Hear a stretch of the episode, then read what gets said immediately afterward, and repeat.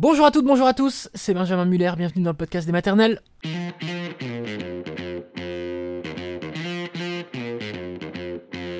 Le podcast des maternelles est aujourd'hui une histoire très forte, l'histoire de Lucie qui a subi une grève du rein et qui est devenue maman dans la foulée. Donc vous allez écouter Lucie et nous serons juste après avec le professeur Olivier Picon.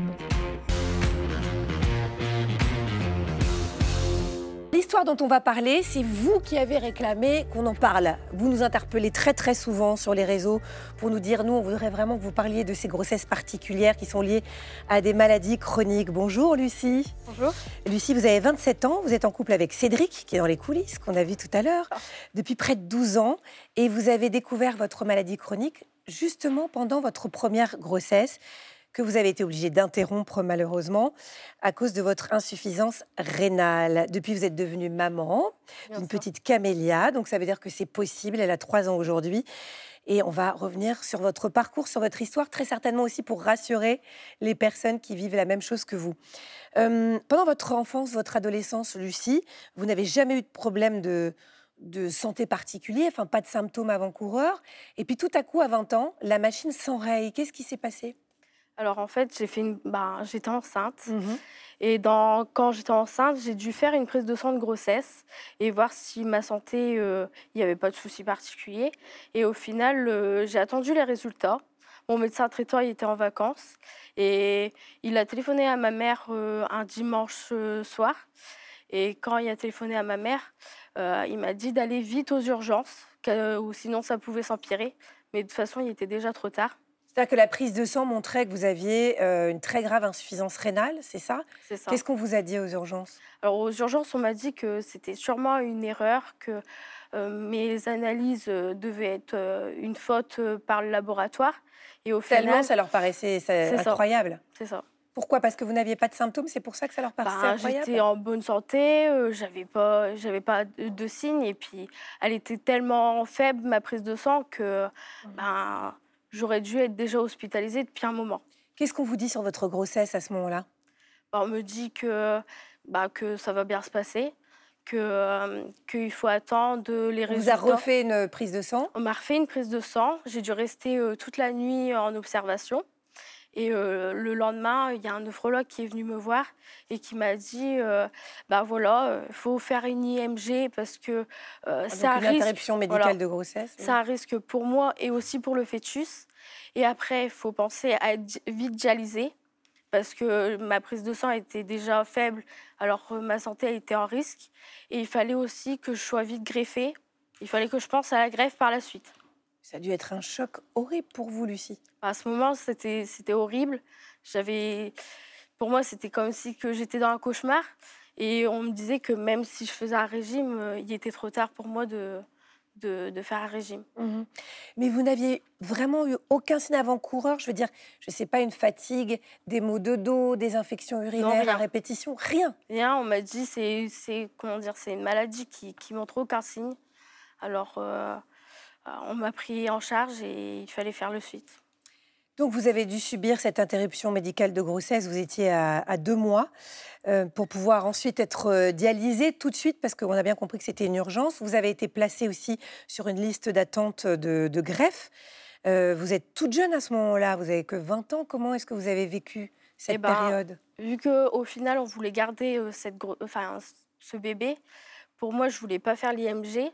Mais après, j'ai bon, j'ai dit, euh, on va quand même garder cet enfant. Et euh, parce qu'en fait, la gynéco, elle m'a fait quand même voir le bébé. Elle m'a fait écouter le cœur du, de l'enfant, mais je pense qu'elle n'était même pas au courant en fait que. Oui, c'est ça. Il y a eu un problème de, communication parce que normalement, on ne fait pas ça. C'est ça. Et après, je pense qu'elle a compris parce qu'elle m'a rassurée les jours après. Mais j'avais pas le choix, alors je l'ai fait quand même. Et et après, euh, même si maintenant je suis mère, euh, je le vis quand même très mal, le fait d'avoir fait euh, cette interruption de grossesse. Ça vous reste dans un petit coin Ça de votre tête Ça me reste quand même dans un petit coin. Mmh. Et votre compagnon, Cédric, alors, pendant ce temps-là? Bah, Il a été toujours avec moi. Même aujourd'hui, il est toujours avec moi. Mmh. Et même quand il finissait, il finissait tard le boulot, il venait rester même 10 minutes avec moi pour, pour m'aider quand même, m'épauler pour ces moments difficiles. Alors ensuite, euh, il faut vite passer à autre chose parce que vous avez été dialysé jour et nuit. La dialyse qui donc euh, fait le travail de vos reins à leur place. Et puis le 25 mai 2016, vous recevez un, appel de votre néphrologue et c'est le grand jour. Il y a un rein qui est disponible pour une greffe. Oui. Alors j'étais heureuse. Je me suis dit, on va aller au bloc et après, j'aurais plus besoin d'être dialysée. Et euh, je me suis, j'ai été au bloc, on m'a greffé. Et euh, trois jours après, on me dit euh, que j'ai que bah, que j'ai pas de, de bah, que le greffon ne fonctionne pas. Donc en fait, ça n'a pas pris. Non, ça n'a pas pris. Donc vous êtes retourné en dialyse après? Bah en fait, on m'a dit qu'en fait que je faisais une thrombose artérielle, qu'il y avait un caillou de sang qui était bloqué entre mon artère et l'artère du greffon. Alors j'ai dû retourner en dialyse. J'ai reparti à la case départ. Ouais, c'est ça. Donc tout ça pour, euh, pour rien du tout, en fait, il faut le dire. Voilà. Vous arriviez à tenir le choc quand même, Lucie, pendant Bah, à cette ce période? moment-là, je voulais plus retourner en fait en, en dialyse. Euh, Enfin, en dialyse et en comment dire, être En encore greffe, sur ouais. la liste d'attente en fait. Vous vouliez même pas revenir euh, Bah, c'était tellement euh, brutal pour moi que pour moi je me suis dit ma greffe elle a pas tenu pourquoi recommencer à, à subir ça? Et au final euh, j'ai une semaine après j'ai dit bon allez on va me remettre sur la liste Mm. d'attente et euh, bah, vous avez bien fait parce qu'un an après, on vous a trouvé un autre greffon. c'est ça Et alors là, ça a pris? Racontez-nous, vous avez été Bah, réopéré. ça a eu du mal j'ai été un petit peu en hémodialyse le temps que, que le, rein- le rein reprenne sa fonction rénale Mhm. Et après, ça a été tout de suite. euh, j'ai pu, euh, comment dire, euh, faire plein de choses. même déjà, j'étais moins essoufflée grâce à la greffe. Et après, j'ai dû prendre euh, mes cachets euh, anti-roger euh, tous les jours. Voilà, et vous les prenez encore, j'imagine. Oui, voilà. Donc ça, c'est la résurrection. Soudain, vous vous sentez bien, on oublie les dialyses. Et pendant tout ce temps-là, Lucie, l'envie de faire un enfant ne vous quitte pas, bien entendu. À partir de quel moment est-ce que vous avez pu envisager une nouvelle grossesse? J'ai toujours en, fait en- voulu continuer à, à avoir un enfant. Et il fallait juste que j'attende en fait un an de, de greffe pour avoir Mm. un enfant. Donc vous vous faites greffer, il faut voilà. attendre un an pour voir si ça Oui. prend. Bah, le temps qu'en fait on, me- on me mesure ma dose d'anti-roger et euh, voir si quand même ma prise de sang est correcte pour, Mhm. pour faire un enfant. Et vous êtes tombée enceinte tout de suite? Voilà. Au bout de cinq mois, je suis tombée enceinte. On m'a changé mon traitement parce que j'avais pas le droit avec mes anti-rogers à avoir une grossesse. Et après, euh, j'ai eu un enfant. Bon, alors, il y a eu euh, quelques... Vous avez été un petit peu secouée pendant votre grossesse parce que je crois ça. que votre col a été ouvert, c'est ça Mon col était ouvert à deux et demi. Alors euh, j'ai été hospitalisée. On m'a fait une piqûre euh, pour, euh, pour euh, comment dire, pour euh, accélérer Mhm. euh, les poumons du bébé. Et Au cas où au cas où si j'accouchais avant 35 semaines d'aménorrhée.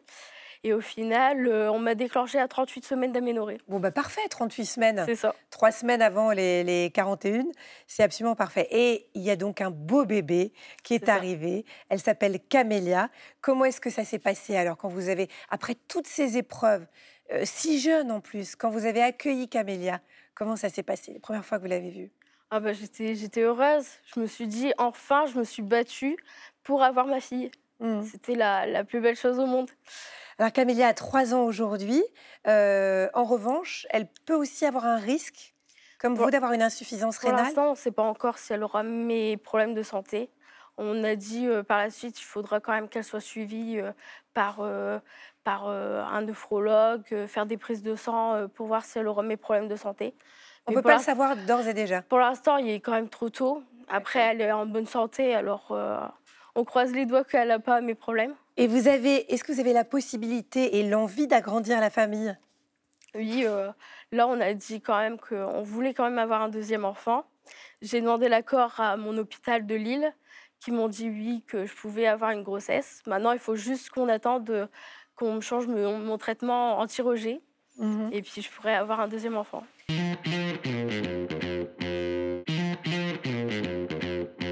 Va bien, professeur? Très bien, merci beaucoup. Professeur Olivier Picon, donc vous êtes gynécologue obstétricien à l'hôpital Louis Moury à Colombes, coordinateur du centre de diagnostic périnatal. On vous connaît très très bien dans cette émission. Vous venez régulièrement en tant qu'expert et aujourd'hui donc on parle de ces maladies chroniques. On a vu que Lucie a découvert son insuffisance rénale euh, terminale, terminale hein, pendant sa grossesse. Euh, est-ce que dans ce cas-là, alors j'espère que vous allez me dire oui parce que la pauvre, mais est-ce qu'on est obligé vraiment d'interrompre la grossesse? Pas toujours, ça dépend. Là, effectivement, ça dépend du terme, ça dépend de l'impact de, la maladie sur la grossesse, etc. Donc, je ne connais pas exactement le. On imagine que s'ils l'ont fait, c'est que c'était. qu'il y avait certainement une bonne indication euh, pour, euh, pour préserver sa, santé, ça, ça, paraît assez clair. Après, vraiment, c'est très individuel, c'est au cas par cas, c'est des décisions qui sont quand même particulièrement difficiles. Et quand on en est au stade de la greffe, j'imagine que c'est très compliqué. Est-ce que les grossesses font flamber ce genre de maladie euh, chronique ou pas du tout?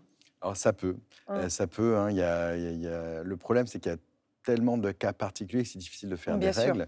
il y, a des, il, y a des maladies, il y a des maladies qui sont aggravées par la grossesse, d'où l'importance de, des consultations préconceptionnelles mmh. chez tout le monde, en particulier quand il y a une maladie chronique. Beaucoup de questions euh, ce matin, dont une question en vidéo d'Elisa sur euh, les grossesses des femmes greffées. Regardez. Bonjour la maison des maternelles, je suis greffée rénale et maman d'une petite Anna qui a maintenant 3 mois. Ma grossesse s'est globalement bien passée jusqu'à la 28e semaine d'aménorrhée, à partir de laquelle j'ai commencé à développer de la protéinurie dans les urines, un retard de croissance intra-utérin pour ma fille et un Doppler fœtal dégradé. Qu'est-ce qui explique que chez les femmes greffées, euh, les complications apparaissent à partir du troisième trimestre? Chez les, le, rein ne sert pas que à éliminer l'urine. C'est un, organe qui sert beaucoup à la régulation de la, tension artérielle.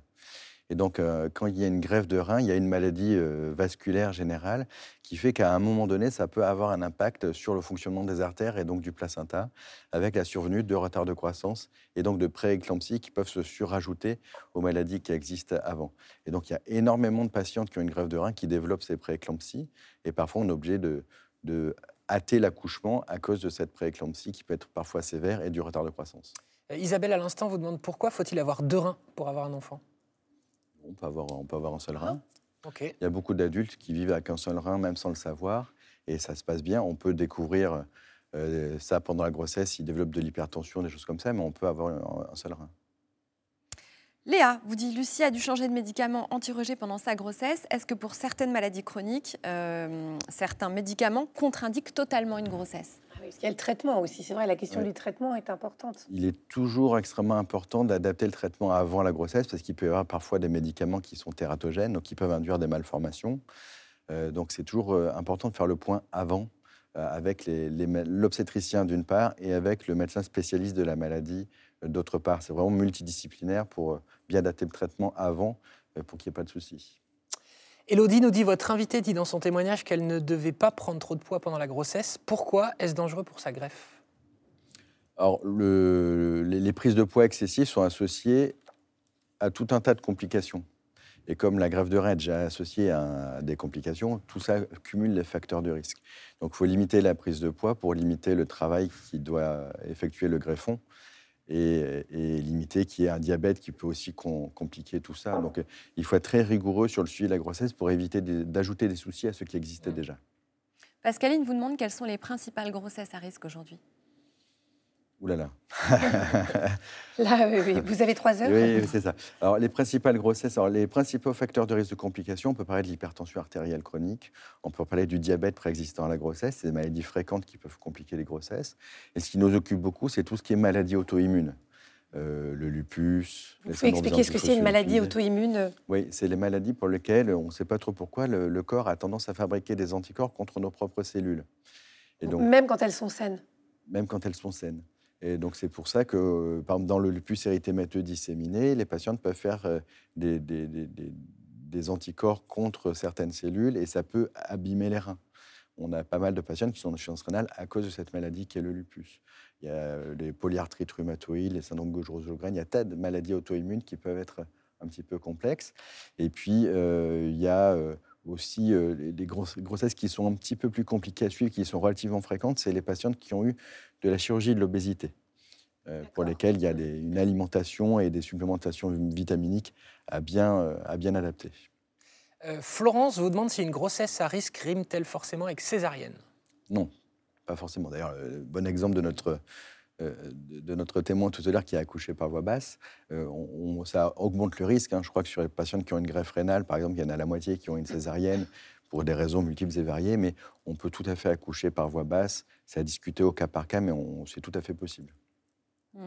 Alors, euh, Magali vous demande une question euh, sur les opérations pendant la grossesse. Elle vous dit, je suis enceinte de plus de six mois. Si jamais on doit m'opérer en urgence, par exemple, de l'appendicite, comment ça se passe et est-ce que c'est possible? C'est vrai qu'il faut, faut prévoir. C'est possible. C'est Ouais. possible. Et l'appendicite, c'est une des chirurgies les plus fréquentes qu'on fait pendant la grossesse. Et si l'utérus n'est pas trop gros, on peut faire une célioscopie. Euh, après, c'est célioscopie où faut faire un petit peu à l'utérus, attention à l'utérus, mais on peut faire des célioscopies même assez tardivement. Et après, pour les- il n'y a pas de problème lié à l'anesthésie, Mhm. euh, puisque c'est des choses qu'on connaît très bien, euh, l'anesthésie euh, générale pendant, pendant la grossesse. Il n'y a, pas de souci avec ça. Donc, euh, s'il faut faire une appendicite, on, on peut le faire, il n'y a pas de problème. Et alors Denisa nous dit J'ai dû me faire ôter un rein suite à une malformation, je vis très bien comme ça. C'est peut-être bien de terminer cette petite séquence avec Oui. ça. euh, Absolument, c'est vrai que toutes ces maladies chroniques, elles augmentent le risque qu'il y ait des soucis, mais ce n'est pas forcément que la complication arrive. Et on peut très bien vivre avec un seul rein. Vous, vous devez voir beaucoup de patientes qui arrivent avec ces maladies qui sont forcément angoissées. Déjà que la grossesse est source d'angoisse, si en plus, c'est aussi ça fait partie de votre boulot, j'imagine, les rassurer, leur dire on sait faire. Il faut trouver le juste milieu entre les rassurer et leur dire que si on fait une surveillance serrée, c'est quand même qu'il y a des risques. Ouais. Après, je pense qu'il faut vraiment un suivi personnalisé. Il faut anticiper les choses avec les consultations préconceptionnelles, les voir dès le début de la grossesse pour vraiment avoir un- ce qu'on appelle un schéma thérapeutique, un circuit où, on sait comment on va faire jusqu'à la fin pour qu'il n'y ait pas de, surprise et pour agir si jamais une complication arrive.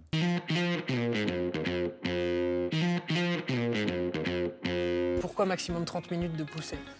Alors, ce 30 minutes, il n'existe plus trop en fait. hein. Il doit persister peut-être dans certains endroits, mais À Louis Mourier, mais apparemment, les autres maternités, ça persiste un peu. Euh, alors, je- je- je- oui, alors je, je- je n'ai pas la- l'ambition de connaître ce qui se passe dans toutes les maternités, mais nous, en tout cas, ça fait très longtemps qu'on a oublié ce dogme de 30 Ah, minutes. c'est vrai. Et on peut faire pousser 45 minutes ou une heure. Alors, par rapport à ce qui se passe à l'étranger, c'est difficile de comparer parce qu'on ne débute pas les efforts expulsifs au même moment. Par exemple, aux États-Unis, dès que la patiente est dilatation complète, ils font pousser. Alors que nous, en France, on attend que le bébé soit engagé, voire profondément engagé. Et la méthode de pousser n'est pas exactement la même, parce qu'elle a très bien expliqué comment on faisait en France. Euh, chez les anglo-saxons, c'est des poussées qui sont un petit peu plus modérées et plus longues, puisqu'ils partent depuis plus longtemps. Donc, effectivement, aux États-Unis, elle peut pousser deux heures, ce qui n'arrive pas en France, parce que le bébé a engagé beaucoup plus profondément. Et en moyenne, alors, euh, la poussée, ça dure combien de temps? Je pense qu'on est à une moyenne qui doit être autour de 30 minutes, parce qu'il y a des patientes qui poussent 10 minutes et des patientes qui poussent une heure.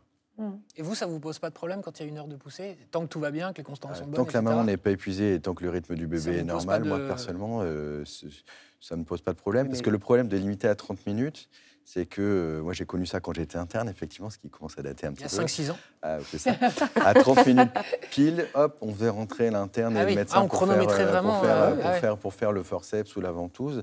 Et donc, du coup, on- ça augmente le risque d'extraction. Alors que si on attend un peu plus, je suis pas sûr que ce soit forcément plus délétère pour le périnée et pour le bébé, et on fait moins d'extraction. Donc, je pense qu'il Mais faut. Mourier, se c'est génial temps. quand même, il faut Ouais. le dire. Non, non, mais. Ah bah, c'est la meilleure maternité du monde. oui, non, ça, non, c'est mais euh, c'est ça qu'on n'a pas précisé, c'est Ah. C'est connu de tout le monde. Enfin, C'est vrai? Mais oui, oui. Vous avez quoi comme taux d'épisiotomie Ça doit être euh, 1 ou 2 quelque Mais oui, c'est ça. Ah ouais, c'est pour ça que euh, Ah là là, mais ça, c'est le franchement, pays des bisounours, quoi. si je faisais un troisième, j'irais à Louis Mourier, sans Euh, péridurale, Louis Mourier, c'est pendant génial. une heure. Vous Et êtes j'aurais bien vu. Mais vous la- pouvez y aller la- juste pour une journée. Moi, je l'ai fait une fois. C'était Ouais. sympa quand j'étais venu. re- re- revenez, L'intérêt de Louis- Mourier, si je peux faire de la pub pour ma maison, c'est que on sait à la fois faire de la physiologie, on a des sages-femmes qui sont extraordinaires pour ça, et puis on fait de la grande pathologie. On, arrive à faire les Oui, deux. ça, ça c'est Alors qu'il y a des endroits qui sont un petit peu trop techniques et qui oublient un peu, le, un peu le côté naturel, et d'autres qui sont un peu trop naturels et un côté un peu trop bisounours Voilà. et prennent des risques. Exactement. Et je pense qu'on on- on arrive à avoir un bon équilibre entre les deux. Est-ce que vous souffrez de la pénurie de gynécologues à Louis Mourier ou pas? De gynécologue, euh, non. De sage-femme, limite. Euh, mais on, je pense que c'est lié à, À la à la qualité de l'endroit euh, voilà, mais après, je- il suffit de sortir un tout petit peu de la région parisienne pour avoir des collègues qui sont en grande difficulté par manque de gynécologues. Et je pense que l'avenir va être difficile. Mhm, On en a parlé hier dans cette émission. Question de Lilou. Elle vous dit Je suis enceinte de deux mois, mais j'ai peur de perdre mon bébé. Comment savoir euh, si je fais une fausse couche? Ça, c'est Alors, les symptômes de la fausse question, couche. Alors, les symptômes de la fausse couche, c'est essentiellement des saignements et, de la- et des douleurs. Euh, voilà. Il y a beaucoup de femmes en début de grossesse qui ont des saignements sans que ce soit grave. Euh, mais voilà, s'il y a saignement, douleur, il faut consulter, faire un petit écho pour voir euh, si tout va bien. Et alors, comment se rassurer de la peur de la fausse couche? C'est compliqué. C'est compliqué parce que c'est- ça existe. Euh, c'est euh, 15-20% des, des patientes qui débutent une grossesse qui vont faire une fausse couche. Donc c'est un événement naturel. C'est pas pour autant qu'il n'est pas désagréable, hein, mais c'est quelque chose qui est Et traumatisant naturel. C'est traumatisant. Il faut pas le négliger. Hein. C'est pas parce que une grossesse s'arrête à 10 semaines que c'est pas traumatisant. Ça peut être aussi traumatisant pour une femme qu'une grossesse qui s'arrête euh, plus tardivement. Euh, le, le- le problème, c'est que euh, il faut dire que ça existe, que c'est médicalement pas grave sans nier le côté psychologique, euh, mais la peur n'évite pas le danger. Donc euh, rassurer, euh, c'est difficile de rassurer complètement. C'est un événement qui peut arriver. Fleur vous demande en quoi consiste le dépistage précoce de la trisomie 21. Elle vous demande si on peut le refuser. Oui, on peut le refuser. Euh, on, est, on est obligé de le proposer aux patientes et les patientes ont le choix de le refuser ou de l'accepter. Ça, c'est tout à fait clair. Et ça consiste en un risque qui est associé à la mesure de la nuque, plus les, les- les hormones et l'âge. C'est un calcul global des trois. Et après, on a un résultat statistique. euh, On a un résultat statistique de 1 sur quelque chose. En fonction de ce résultat, on voit si on va plus loin ou si on s'arrête. Petite question, dans le cas de Lucie tout à l'heure, elle aurait pu refuser son interruption médicale de grossesse? Alors, elle, euh, elle aurait pu refuser, bien entendu. Euh, après, que sur une interruption de grossesse d'indication maternelle, c'est qu'on considère que la vie de la patiente est en danger. Euh, donc, euh, en général, s'il n'y a pas de, trop de questions métaphysiques, et on, on arrive à, à, à convaincre la à- patiente. trou- à, à la convaincre, à lui expliquer et à choisir pour elle ce qui est le mieux. Une question de saison. Mélanie vous dit Je suis enceinte de 4 mois. Dois-je me faire vacciner contre la grippe? Peut-il y avoir des risques pour le bébé? Oui, oui, oui, oui, oui, oui, oui. On peut, oui, on il peut. faut, on mais doit. euh, y a-t-il avoir On des doit. risques? Alors, Dites la- oui, oui, oui. alors, alors, il faut, non, alors, il faut se vacciner, ça c'est absolument clair. Vous savez que je suis un pro-vaccination euh, depuis longtemps. Euh, la grippe est plus grave chez la femme enceinte et peut entraîner des complications pulmonaires graves. Les patientes sont plus souvent hospitalisées en réa, en oxygénothérapie. Il y a des patientes qui ont eu des ECMO, un peu comme la Covid. hein. On a connu ça beaucoup lors de la H1N1 2009. Et puis, euh, toute- et puis, ça peut entraîner des, des fausses couches et des morts in utero. Oui, donc, Donc le la- vaccin, lui, il n'y a pas de risque. Le C'est la vaccin, grippe. oui, la grippe a des risques. Mm. Le vaccin n'a pas de risque. La le vaccin diminue tous ces risques-là. Et en plus, euh, les anticorps produits vont passer chez le bébé, vont protéger le nouveau-né pendant les premières de- semaines de vie contre la- les formes de grippe du nouveau-né. Donc c'est vraiment fondamental d'être vacciné contre la grippe. On peut se vacciner à la pharmacie euh, quand on est enceinte? Oui. Avec un- une ordonnance de la sage-femme ou du. Oui, alors il y a, normalement, il y a beaucoup de patientes qui reçoivent déjà un bon Mm. de, de- de la sécurité sociale d'Amélie où il y a écrit euh, un bon de vaccination. Sinon, on le prescrit en consultation et, et les sages-femmes. Et en un quart d'heure, c'est plié, c'est fait, il n'y a pas besoin de prendre rendez-vous. Et... Euh, J'aimerais savoir si le cytomégalovirus est un euh, virus fréquent, vous demande Florence. Est-ce qu'il peut provoquer une maladie chez le nourrisson et à quel moment? C'est un sujet qui me tient très à Ouais. cœur, ça, le cytomégalovirus. Euh, oui, c'est relativement fréquent. On considère qu'il y a à peu près 1% des patientes qui attrapent le CMV pendant la grossesse. Heureusement, il n'y a pas toujours une transmission au fœtus, mais quand il y a une transmission au fœtus, il peut parfois y avoir des formes neurologiques graves qui peuvent aboutir parfois à des interruptions de grossesse pour raisons médicales. ça, ça peut dépendre de la période à laquelle on va attraper Oui, le. la, la zone la plus à risque de forme grave, c'est le premier trimestre de la grossesse. Donc il faut vraiment comme appliquer souvent, ouais. mesures d'hygiène. Oui, comme la rubéole, la toxo, euh, tous ces virus-là sont plus graves au premier trimestre de la grossesse. C'est pour ça qu'il faut vraiment appliquer les mesures d'hygiène pour éviter d'attraper le CMV et que ces informations soient données avant la grossesse pour vraiment faire attention pendant tout le premier trimestre, surtout quand on a un enfant en bas âge, en crèche, etc. On peut les rappeler du coup les, les mesures d'hygiène de base euh, Le lavage des mains avec du savon, euh, bien, euh, surtout après euh, les- les- l'échange, etc. Ne pas utiliser les mêmes couverts, ne pas utiliser le même verre. Euh, Une mesure d'hygiène, euh, ne pas euh, euh, faire attention aux larmes. Si le bébé pleure beaucoup, il ne faut pas trop se rouler dans les larmes du bébé. mais on fait, on fait ce qu'on peut.